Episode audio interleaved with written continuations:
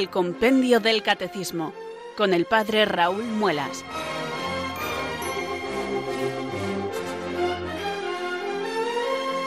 Muy buenas tardes, queridos oyentes de Radio María. Son las 4, las 3 en Canarias. Aquí comienza una nueva edición del programa El Compendio del Catecismo de la Iglesia Católica.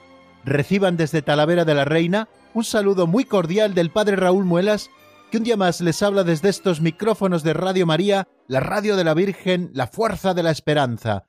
Sed todos bienvenidos.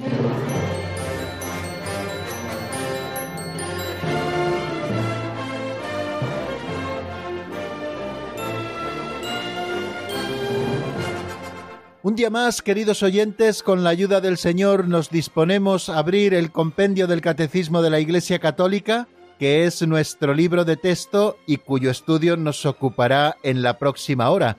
Ya saben que todos los días en esta franja horaria de 4 a 5 en la península, de 3 a 4 en Canarias, todos los días laborables, por supuesto, de lunes a viernes, nos encontramos aquí en la sintonía de Radio María para abrir el compendio del catecismo y estudiar en él la doctrina católica.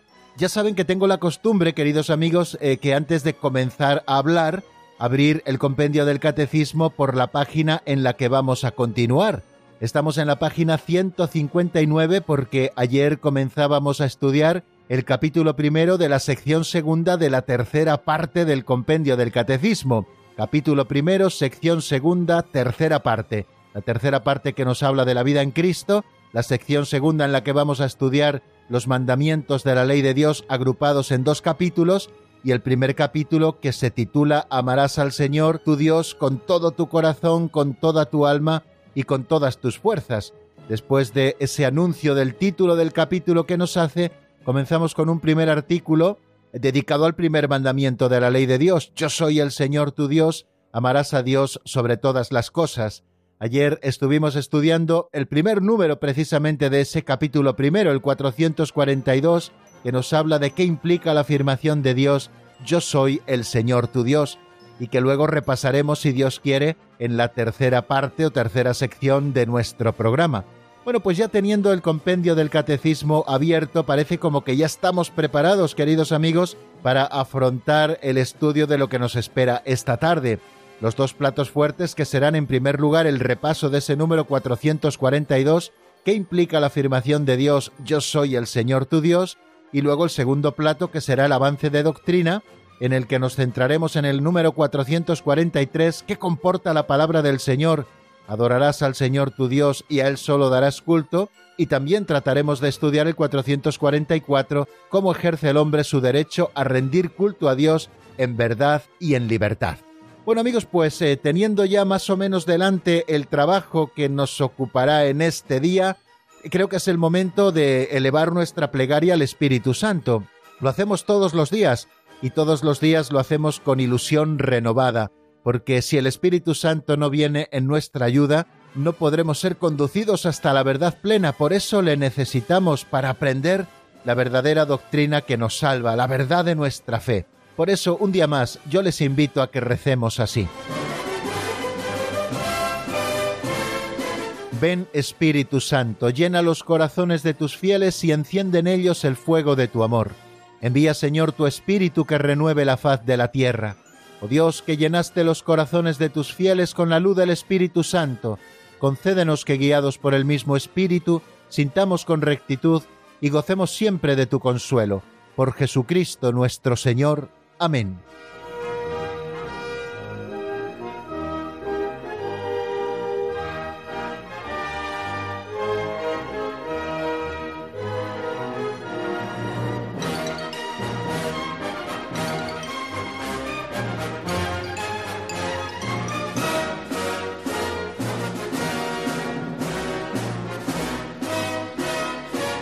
Después de este saludo y después también de esta oración que nos prepara para afrontar nuestro programa, vamos a abordar el segundo momento de la edición del programa de hoy en el que nos detenemos en una pincelada de sabiduría. Es nuestro aperitivo catequético o nuestro calentamiento catequético.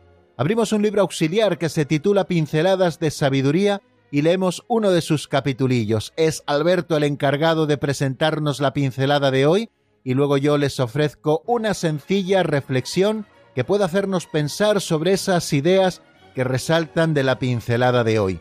La pincelada que hoy vamos a escuchar se titula Vanidad y Humor. Volvemos otra vez al tema del humor que hemos eh, recordado en estas precedentes pinceladas que hemos escuchado, un tema importante también para nuestra vida espiritual.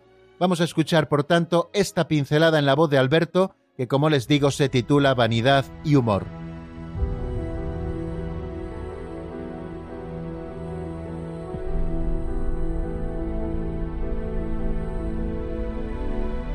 Vanidad y humor. El hombre es complicado, también en el campo religioso. Uno muy humilde dudaba entre fingir soberbia para ser detestado por orgulloso, o mostrar su humildad para que lo consideraran orgulloso. Otro quería ser muy desasido y dudaba. ¿Cómo puede ser desinteresado mi amor a Dios si sé que cuanto más desinteresado sea, más meritorio será? Bueno, Digamos que el Evangelio es mucho más sencillo y transparente. Un poco de buen humor, por favor. Por otra parte, la vanidad se presta mucho al humor. El sacerdote que predica contra la vanidad se envanece de predicar bien. Los que escriben contra la vanagloria firman sus escritos. Matusalén murió de vanidad. Para demostrar que se encontraba en forma, quiso apagar de un soplo las 969 velas el día de su cumpleaños y le dio un infarto. Las personas constituidas de autoridad suelen envanecerse de sus títulos, por lo que suelen caer en el ridículo con frecuencia.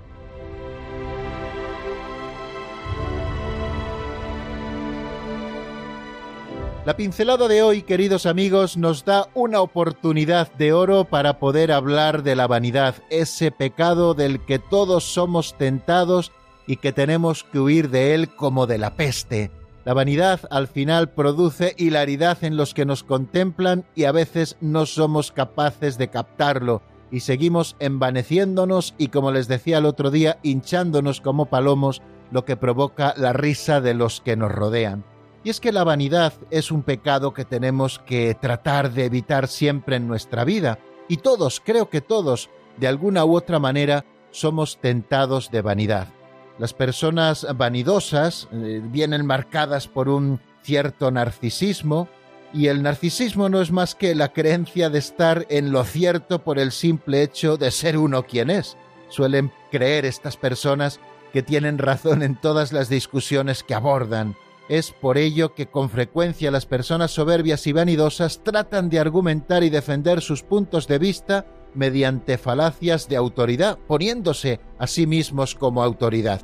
Y en esto no entran las madres, queridos amigos, cuando de pequeños nos decían esto es así porque lo digo yo. No, las madres no son vanidosas, sino que es muchas veces su modo de actuar como argumento de autoridad ante los hijos preguntones que todo lo ponen en duda y al final tienen que recurrir a ese argumento de autoridad. Esto es así porque lo digo yo y basta. Bueno, pues las madres no entran en esto de la vanidad. Y es que mm, verdaderamente el vanidoso es muy narcisista. Recuerdan el mito de Narciso. Narciso estaba tan enamorado de su propia belleza que un día se asomó a una laguna, tanto le gustó lo que vio en el reflejo, se enamoró tanto de su propia imagen que quiso abrazarse de manera que se cayó al lago y murió ahogado en ese lago. Y como fruto salió esa planta, nos dice el mito, que es la planta del narciso. Bueno, pues tenemos que tener mucho cuidado, queridos amigos, de la vanidad y del narcisismo que van casi siempre de la mano. ¿Cuáles son los rasgos, queridos amigos, más propios quizá del vanidoso? Para que podamos identificarnos en ello o para que podamos identificar también al que siempre se va pavoneando por ahí la primera de ellas es que prestan demasiada atención a su imagen pública. No digo que sea malo lo de prestar atención a la imagen que uno da. Claro que tenemos que cuidar un poquito nuestra imagen. Es necesario que lo hagamos. Eso que se nos decía de que nos reciben como nos presentamos y nos despiden como nos comportamos. Por eso tenemos que saber presentarnos bien en los sitios para ser bien recibidos y luego también comportarnos bien para ser bien despedidos. Pero no me estoy refiriendo a esto, sino que me estoy refiriendo a ese prestar una atención desmesurada a esa imagen pública, aunque no traten de hacerlo notar. Están dependiendo continuamente de lo que los demás piensen de ellos, reciben lo que los demás dicen como algo fundamental para su autoestima. No tienen autoestima si los demás constantemente no les están diciendo que guapo eres, que listo eres, que rubio eres, que alto eres. Eso es algo muy propio del vanidoso. Sin embargo, al mismo tiempo de que cuidan mucho esa imagen pública porque eh, tienen que estar recibiendo constantemente los feedback de los demás, sin embargo, tratan de aparentar indiferencia ante lo que los demás opinan de ellos mismos, y esto lo hacen por dos razones, porque quieren aparentar una naturalidad que sobrevaloran positivamente, y la segunda es que porque si dan a entender que dependen mucho de lo que los demás opinen de sí mismos, pues al final están mostrando una debilidad extrema. Bueno, pues este es uno de los elementos muy propios del vanidoso. Otro es que se enfadan fácilmente, puesto que tratan de construir su vida en una mentira y están constantemente disfrazados para dar a entender algo que no son, pues cualquier pequeño detalle o cualquier pequeña cosa que se les discuta de ese disfraz que ellos se ponen, pues al final les hace reaccionar con mucho enfado porque parece que se les está descubriendo. Y esto les llega a llevar a extremos de que si, por ejemplo, en un grupo no se les presta demasiada atención, casi casi de manera inconsciente, estos vanidosos buscarán alguna razón para enfrentarse con alguna persona de ese grupo de forma que así puedan conseguir la atención de todo el grupo. Otro elemento como muy propio del que es vanidoso es que siempre se están expresando de forma teatral, no se bajan nunca de las tablas, están siempre en el escenario.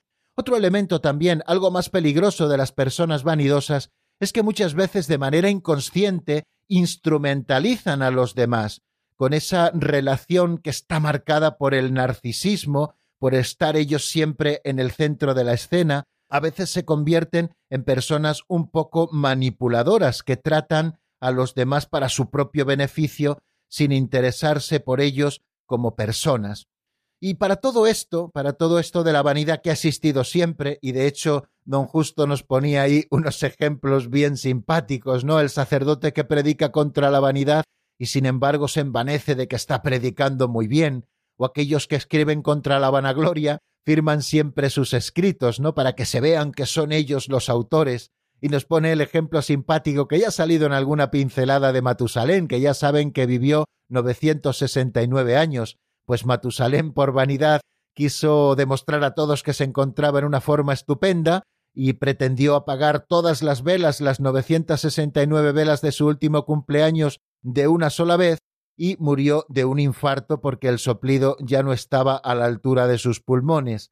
Y también nos habla de las personas constituidas en autoridad que suelen envanecerse siempre de sus títulos, que siempre suelen estar exponiendo su currículum y cuando dan conferencias y todas esas cosas, hasta el punto de que suelen ser ridículos y caen en el ridículo con frecuencia y los demás se dan cuenta. Pero una de las cosas que ha venido mucho a fomentar la vanidad de las personas son las redes sociales. Las redes sociales han permitido al vanidoso tener mucho más recorrido quizá que en la vida real, porque en la vida real siempre puede haber una persona que te haga enfrentarte con tu realidad, pero en las redes sociales no, en las redes sociales tú construyes tu personaje y si alguna persona se opone a ti, con silenciarle o con quitarle del medio de tus redes sociales, pues ya está el problema resuelto. Basta con bloquear a esa persona y se acabó el problema y entonces uno ya puede seguir con su personaje. Por tanto, hay muchos más vanidosos en las redes sociales y tenemos que tener mucho cuidado, queridos amigos, porque tenemos que estar en las redes sociales, pero tenemos que procurar no construir un personaje, sino ser nosotros mismos desde nuestra verdad. No tenemos que andar compitiendo con los demás en el número de seguidores, ni creando estrategias para ganar más visibilidad o construyendo un escaparate cada vez más bonito para que los demás se fijen en nosotros y nos sigan, la vanidad es un rasgo de personalidad bastante frecuente y del que todos somos tentados y del que tenemos que huir como de la peste, como les decía, queridos amigos, al principio de esta pequeña y sencilla reflexión.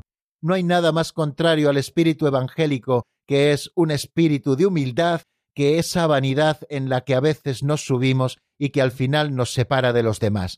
Una buena manera de afrontar la vanidad y de combatirla en nuestras vidas, pues es mucha oración, es decir, estar mucho con Cristo y estudiar a Cristo desde el Evangelio, haciendo de ese estudio una verdadera oración.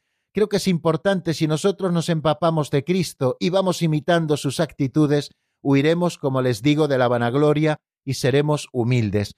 Y otra bonita manera también, queridos amigos, de huir de la vanidad es el buen humor, que ya saben que es un remedio fantástico para nuestra vida concreta y también para nuestra vida espiritual el que afronta con buen humor las cosas, incluso sus propias limitaciones y las circunstancias a veces no favorables de su vida, el que las combate desde el buen humor, no se creará un personaje, sino que vivirá en la humildad y además logrará arrancarse una sonrisa a sí mismo y arrancar otra sonrisa a los demás. Que no, amigos, que no somos tan importantes, que los títulos universitarios no son tan importantes, que los seguidores que tengamos en Instagram o que los seguidores que tengamos en Facebook o en Twitter no son tan importantes, que el hecho de salir en las redes sociales no nos hace importantes, que lo que nos hace verdaderamente importantes es nuestra entrega generosa a Cristo, porque Él es el que nos ha liberado y es Él el que nos quiere dar una nueva vida que parte de la conversión.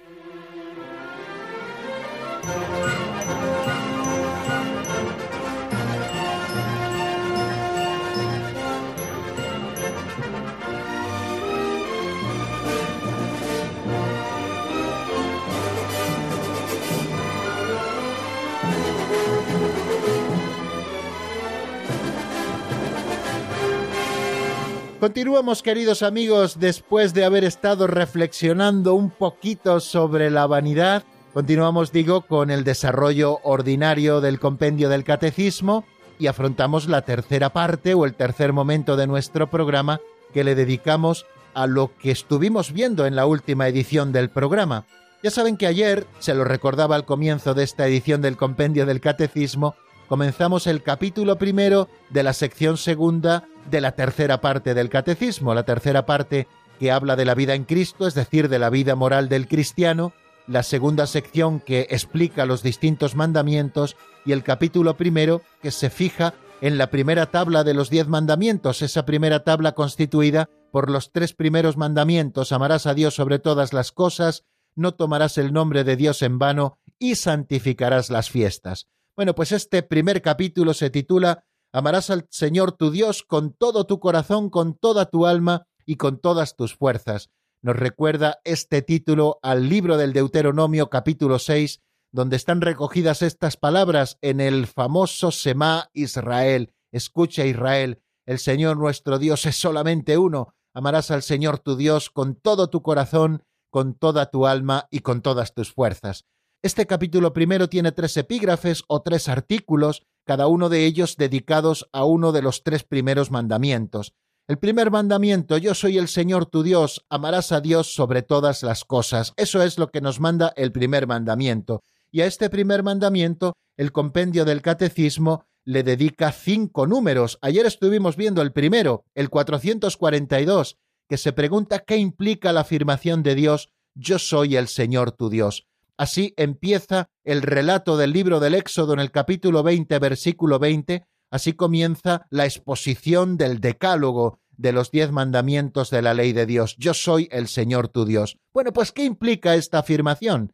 Leíamos ayer en el compendio del Catecismo que la afirmación Yo soy el Señor tu Dios implica para el fiel guardar y poner en práctica las tres virtudes teologales. Si el Señor es nuestro Dios, tenemos tres virtudes que nos relacionan directamente con Él, de manera que tenemos que poner en práctica esas tres virtudes teologales. Y si ustedes recuerdan cuando estudiamos las virtudes teologales, estas son la fe, la esperanza y la caridad.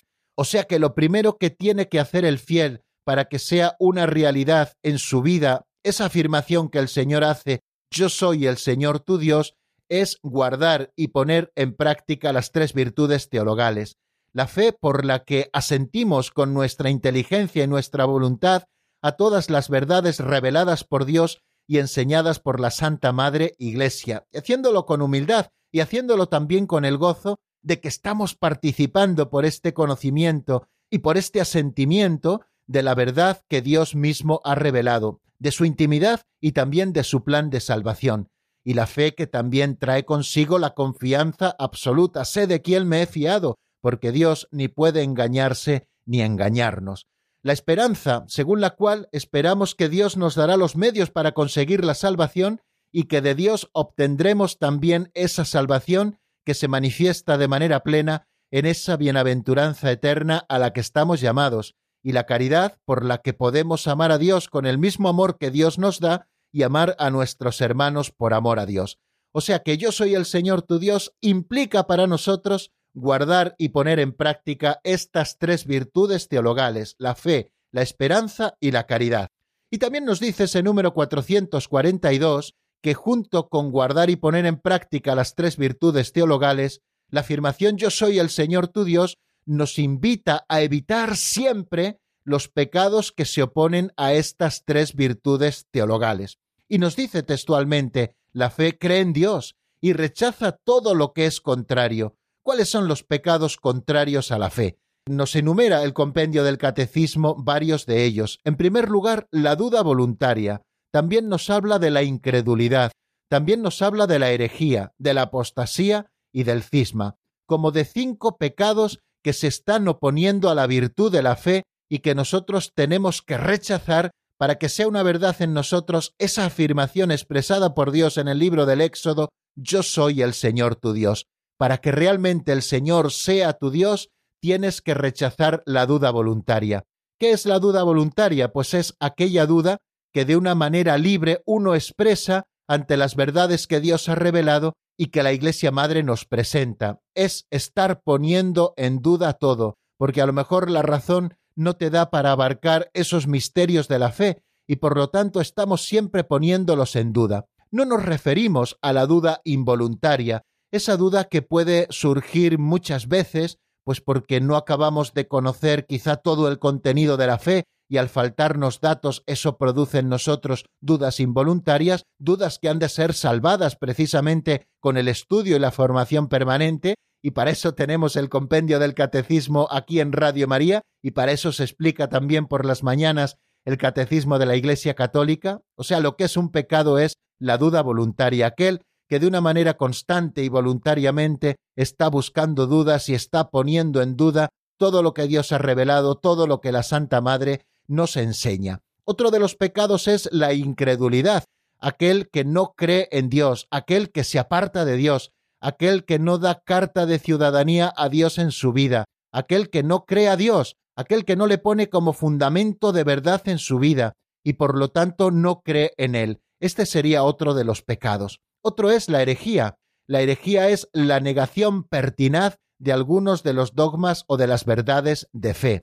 No se trata de que aquel que por ignorancia esté negando quizá alguna verdad de nuestra fe y ante el requerimiento de la Iglesia o ante la corrección de la Iglesia, uno con humildad acepta esa verdad, sino aquel que de una manera pertinaz y después de ser advertido de que no está en la verdad, sigue enseñando y creyendo verdades que no son propiamente católicas, sino que son afirmaciones que están directamente en contra de la verdad revelada y que la Iglesia Madre nos ha presentado a través de las verdades o de los propios dogmas. Eso sería la herejía, y es un pecado grave también contra la fe.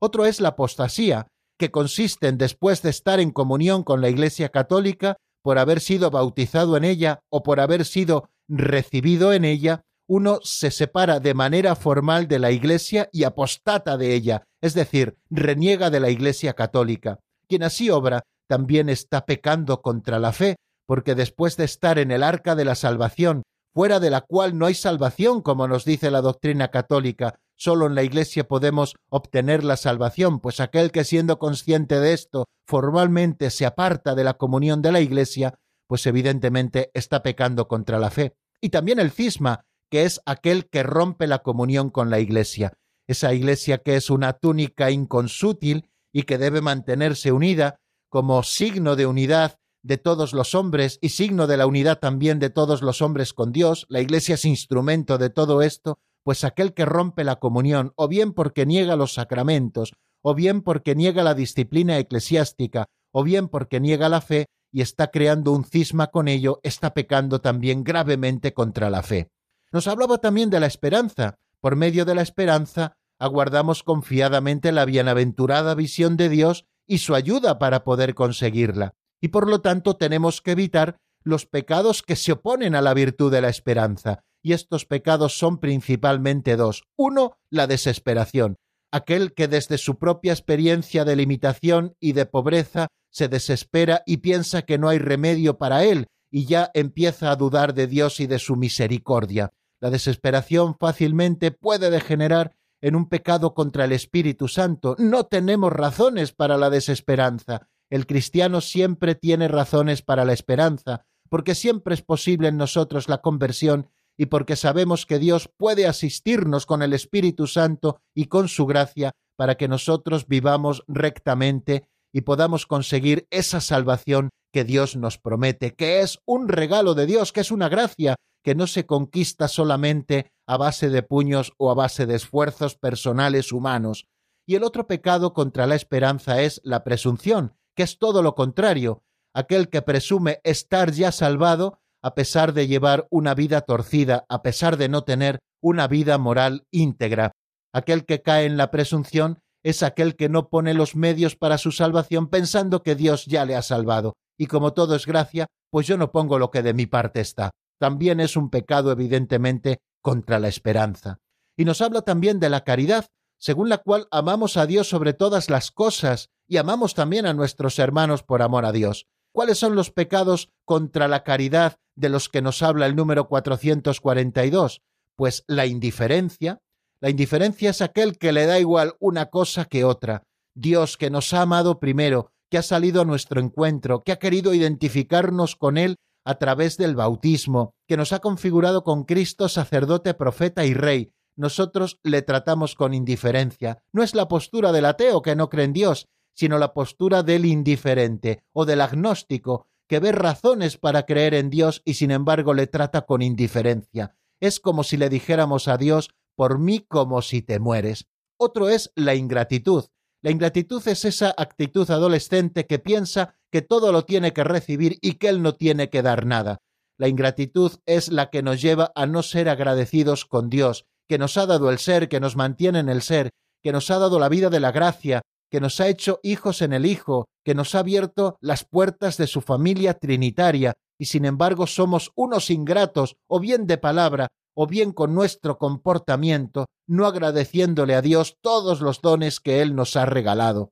Otro pecado contra la caridad es la tibieza, el no ser frío ni caliente, y como dice el libro del Apocalipsis, porque no eres ni frío ni caliente, es decir, porque estás tibio, yo te vomitaré de mi boca es algo que Dios repudia, la tibieza. Tenemos que seguir a Dios de todo corazón, entregarnos absolutamente a Él. No podemos seguir a Dios en la media distancia, poniendo una vela a Dios y otra vela al diablo. A Dios hay que seguirle siempre de cerca, y a Dios hay que servirle con radicalidad, es decir, desde nuestras propias raíces y llevando a la práctica todo lo que Cristo nos ha enseñado, no contemporizando con el mundo, no siendo tibios. La tibieza es un pecado contra la caridad, y otro es la pereza o la indolencia espiritual. ¿Cuántas veces queremos llevar una vida sobrenatural y sin embargo somos perezosos para poner los medios necesarios para tener esa intimidad con Cristo? Medios como la oración, la participación en los sacramentos, esa participación frecuente, bien preparada, atenta, sino que nos dejamos llevar por la pereza, nos dormimos en nuestros laureles y al final, como al camarón que se durmió, se nos lleva la corriente, la pereza o la indolencia espiritual, que nos lleva a tener a veces una religiosidad un poco supersticiosa, indolente, en la que recitamos oraciones vocales y sin embargo no ponemos nuestro corazón en ello porque somos indolentes. Y otro pecado contra la caridad que nace del orgullo es el odio a Dios. A veces nos creemos los hombres el centro del universo y nada más lejos de la realidad, queridos amigos. El centro es Dios y nosotros tenemos que estar con Dios. Sin embargo, el orgulloso quiere colocarse en el lugar de Dios, expulsar a Dios de su vida, y esto a veces le lleva a un odio a Dios. No solamente a ser indiferente frente a Dios, sino a perseguirle, a perseguirle directamente o a perseguirle en su iglesia. Recuerden aquellas palabras de Jesús a San Pablo en el camino de Damasco, Pablo, Pablo, ¿por qué me persigues?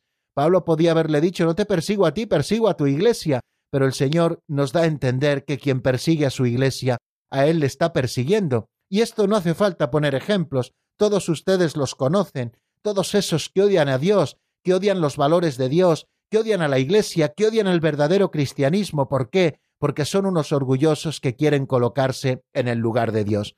Por lo tanto, amigos, la afirmación de Dios yo soy el Señor tu Dios implica guardar y poner en práctica las tres virtudes teologales y evitar todos esos pecados que se oponen a ellas y que hemos estado recordando en este momento. Y ahora sí que nos callamos un poquito en la palabra para escuchar un tema musical, en este caso de Ain Karen, titulado No hay fronteras. Es un tema sacado del álbum Con él empezó la fiesta. Lo escuchamos y luego continuamos en el avance de doctrina.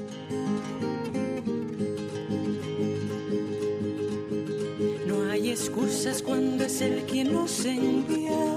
No hay fronteras cuando el reino está en es Joaquín a quien nos urge. Quiero que vayáis a muchas partes y vosotras nada podéis rehusar. No hay excusas cuando es el que nos envía. No hay fronteras cuando el reino está en juego. No hay disculpas si es Joaquín a quien nos urge.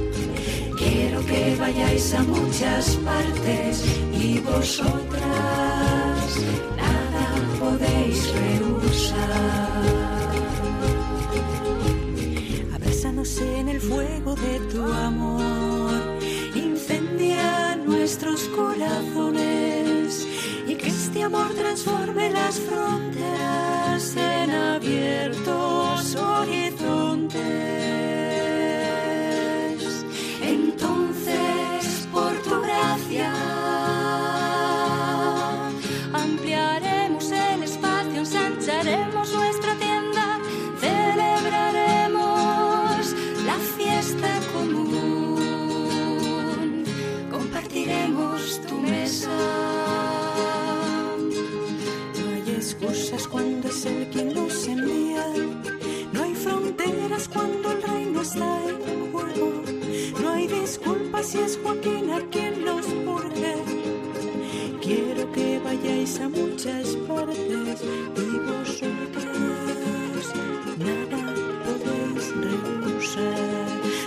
Excusas cuando es el quien nos envía. No hay fronteras cuando el reino está en juego. No hay disculpas si es Joaquín a quien nos urge. Quiero que vayáis a muchas partes y vosotras nada podéis rehusar.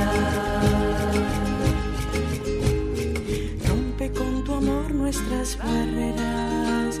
Regálanos el ser tú nuestro centro. Que tu palabra transforme los silencios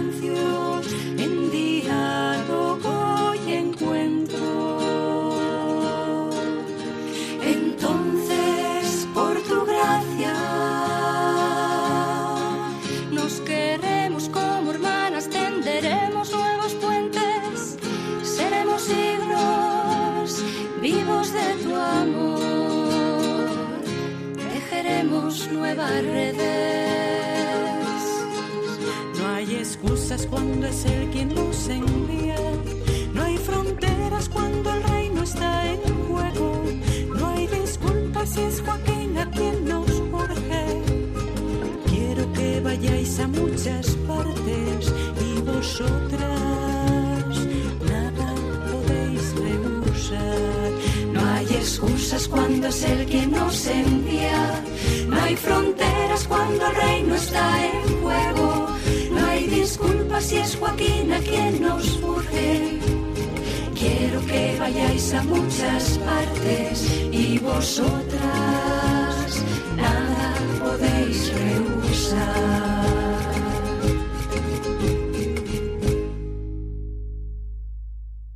Están escuchando el Compendio del Catecismo con el Padre Raúl Muelas.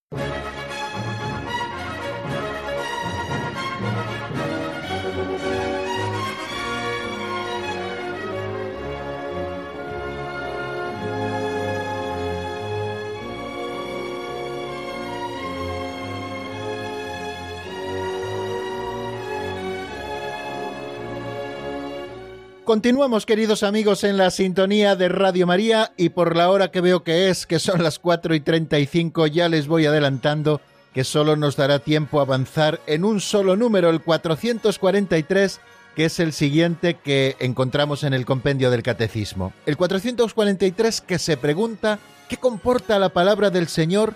Adorarás al Señor tu Dios y a Él solo darás culto. Son palabras que aparecen en el Evangelio de San Mateo en el capítulo cuarto, versículo 10. Así es la pregunta. 443. ¿Cuál es la respuesta del compendio?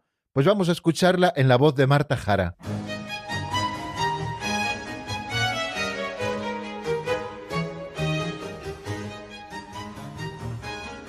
Número 443. ¿Qué comporta la palabra del Señor? Adorarás al Señor tu Dios y a Él solo darás culto. Las palabras adorarás al Señor tu Dios y a Él solo darás culto suponen adorar a Dios como el Señor de todo cuanto existe rendirle el culto debido individual y comunitariamente, rezarle con expresiones de alabanza, de acción de gracias y de súplica, ofrecerle sacrificios, sobre todo el espiritual de nuestra vida, unido al sacrificio perfecto de Cristo, mantener las promesas y votos que se le hacen.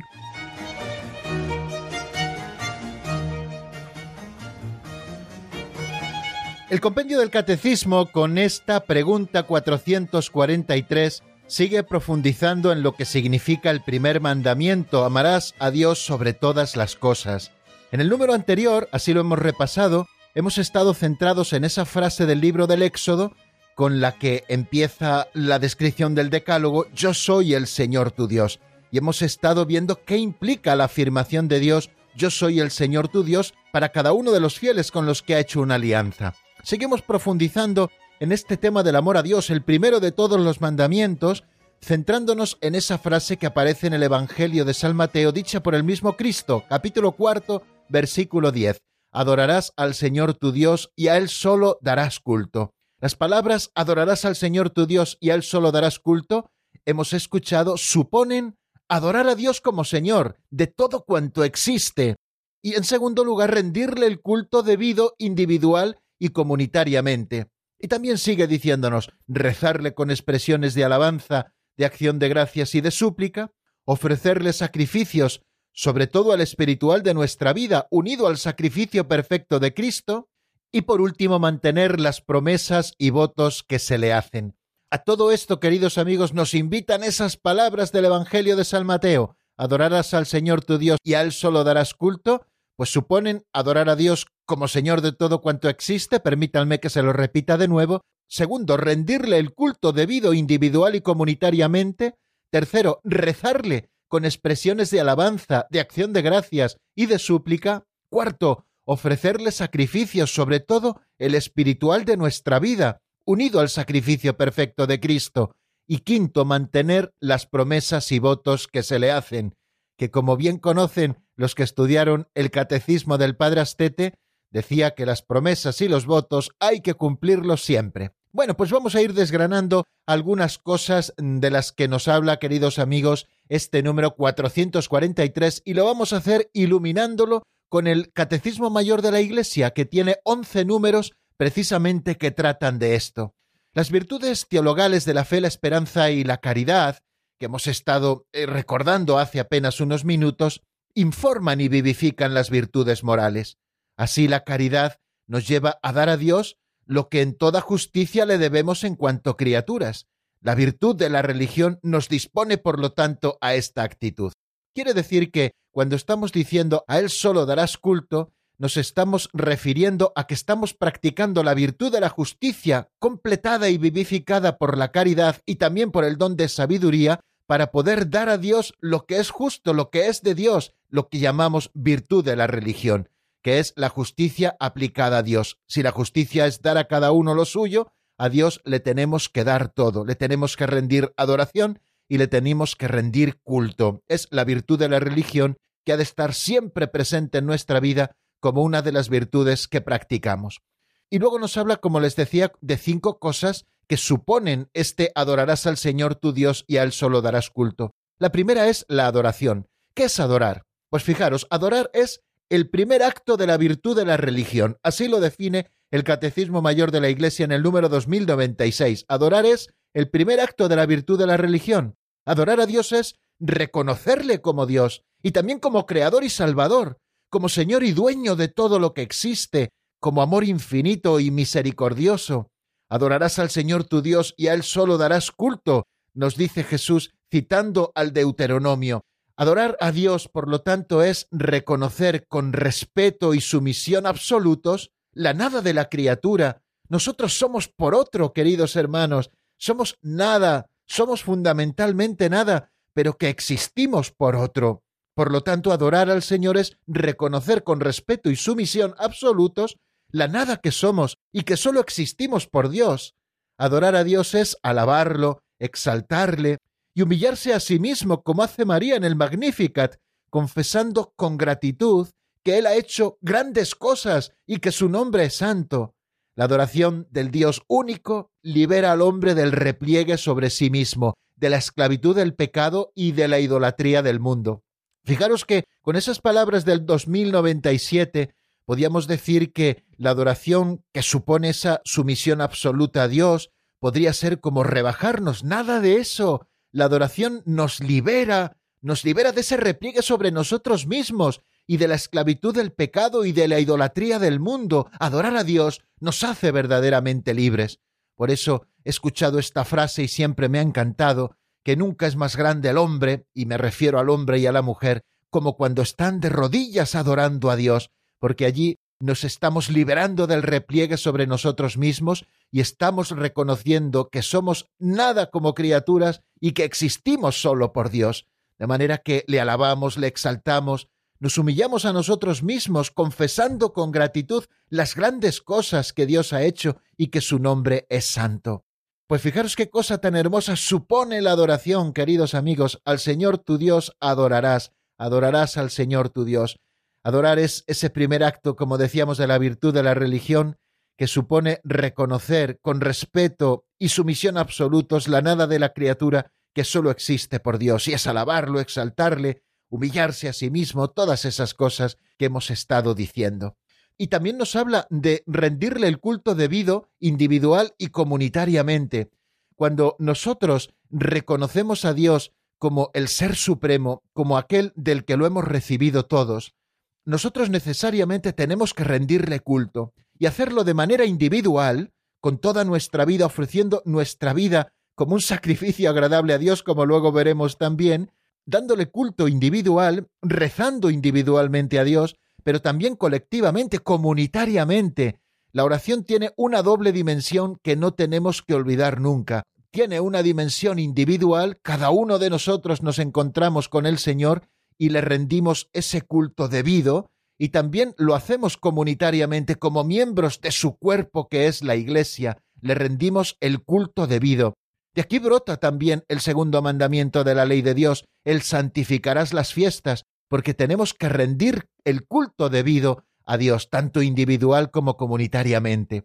Nos habla también de que tenemos que rezarle con expresiones de alabanza, de acción de gracias y de súplica. Fijaros que los actos de fe, de esperanza y de caridad que ordena el primer mandamiento se realizan en la oración, que es esa elevación del espíritu hacia Dios como una expresión de nuestra adoración, oración de alabanza y de acción de gracias, de intercesión y de súplica, Qué bonito es cuando aprendemos las distintas modalidades de oración para que la oración sea verdaderamente expresión de nuestra adoración.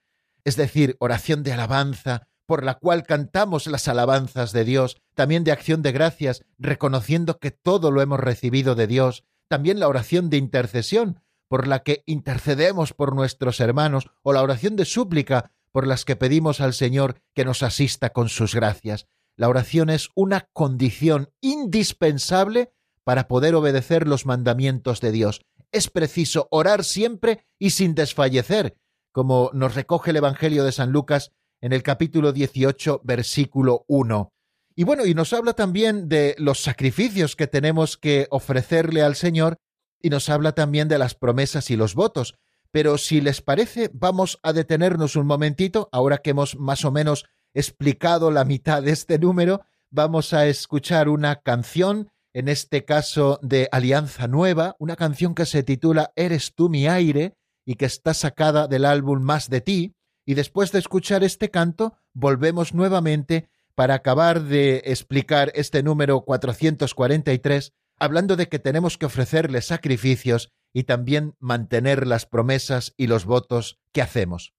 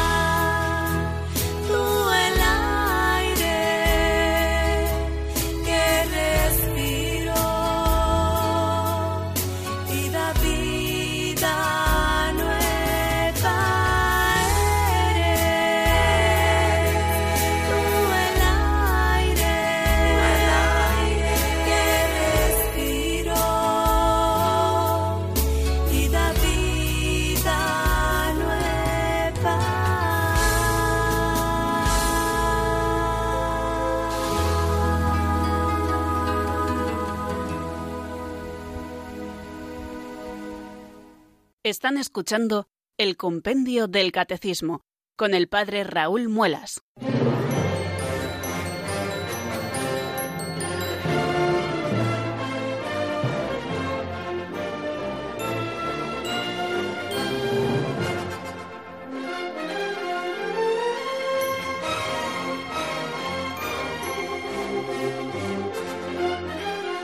Vamos a aprovechar, queridos oyentes, estos últimos cinco minutos de programa para acabar de rematar o de explicar o de comentar juntos este número 443 que es en el que nos estamos ocupando hoy en el avance de doctrina. Nos preguntamos qué comporta la palabra del Señor, adorarás al Señor tu Dios y a Él solo darás culto. Les recuerdo las palabras del compendio del Catecismo.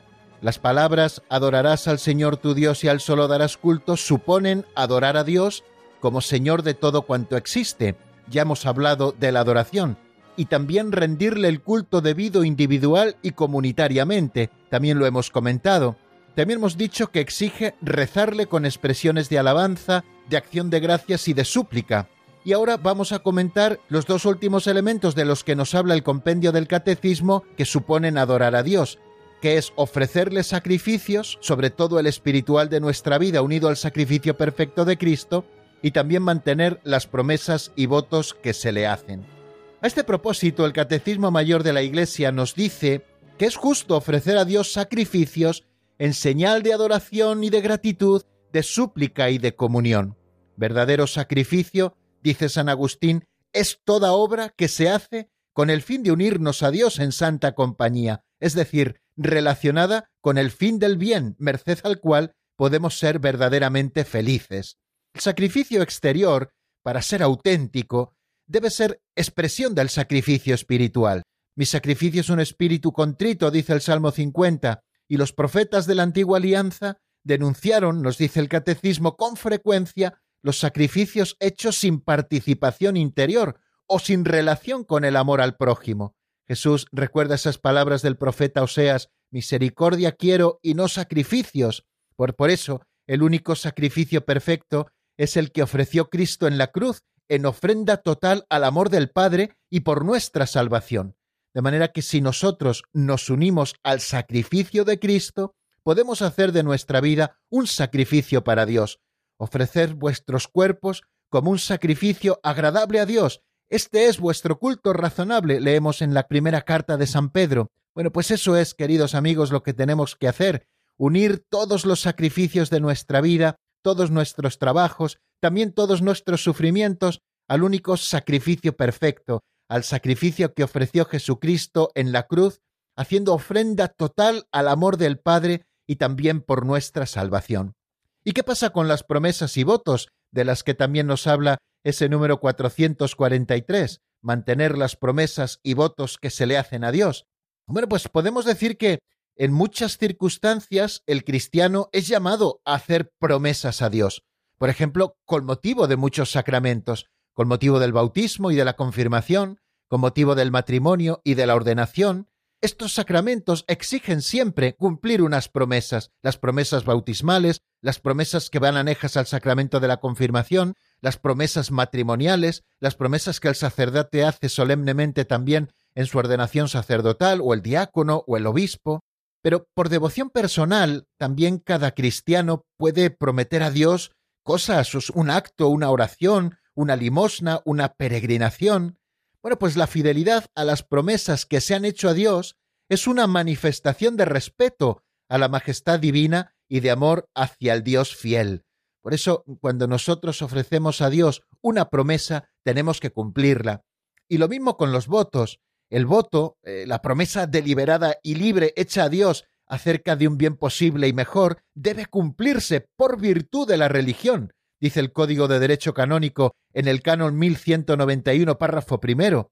El voto es un acto de devoción en el que el cristiano se consagra a Dios o le promete una obra buena. Por tanto, mediante el cumplimiento de sus votos, entrega a Dios lo que le ha prometido y consagrado.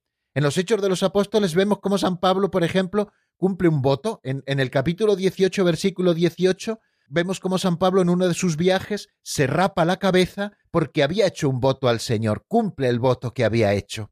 Entre todos los votos, la Iglesia reconoce un valor ejemplar a los votos de practicar los consejos evangélicos de pobreza, castidad y obediencia. Así lo recoge también el derecho de la Iglesia.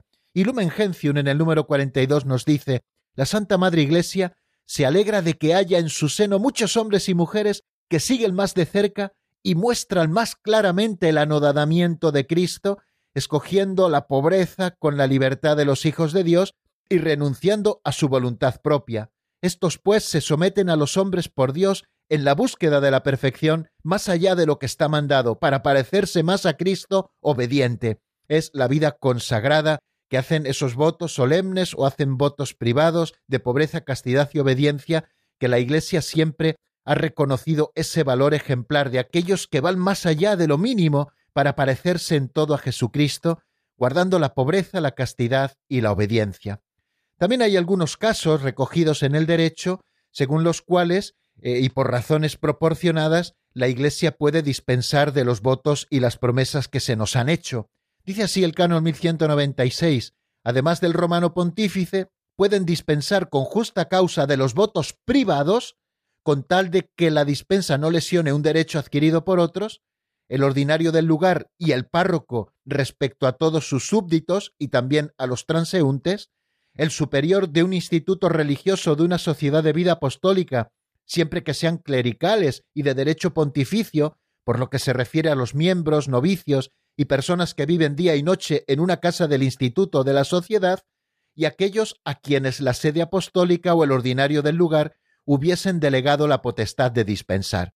Y también quien emitió un voto privado puede conmutar la obra prometida por otra mejor o igualmente buena. Por ejemplo, una promesa que hace voto de peregrinar a Santiago de Compostela y luego, sin embargo, pues tiene dificultades para poder peregrinar a Santiago de Compostela. Bueno, pues puede a lo mejor conmutar esa peregrinación por una peregrinación a Santo Toribio de Liébana, por ejemplo. Bueno, pues eso se puede hacer, eh, conmutar una obra prometida por otra mejor o igualmente buena, y aquellos de los que hablábamos antes también pueden conmutarla por un bien inferior. O sea, no solamente pueden dispensar aquellos de los que hablábamos en el canon 1196, sino que también pueden conmutar un voto o una promesa por una inferior, porque a lo mejor la persona pues tiene una causa justa que le impide cumplir la que hizo.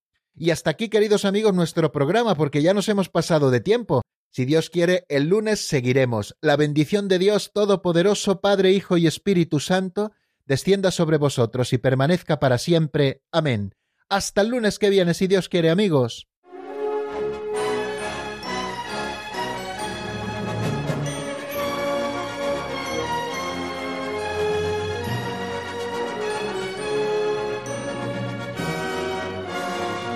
El Compendio del Catecismo con el Padre Raúl Muelas.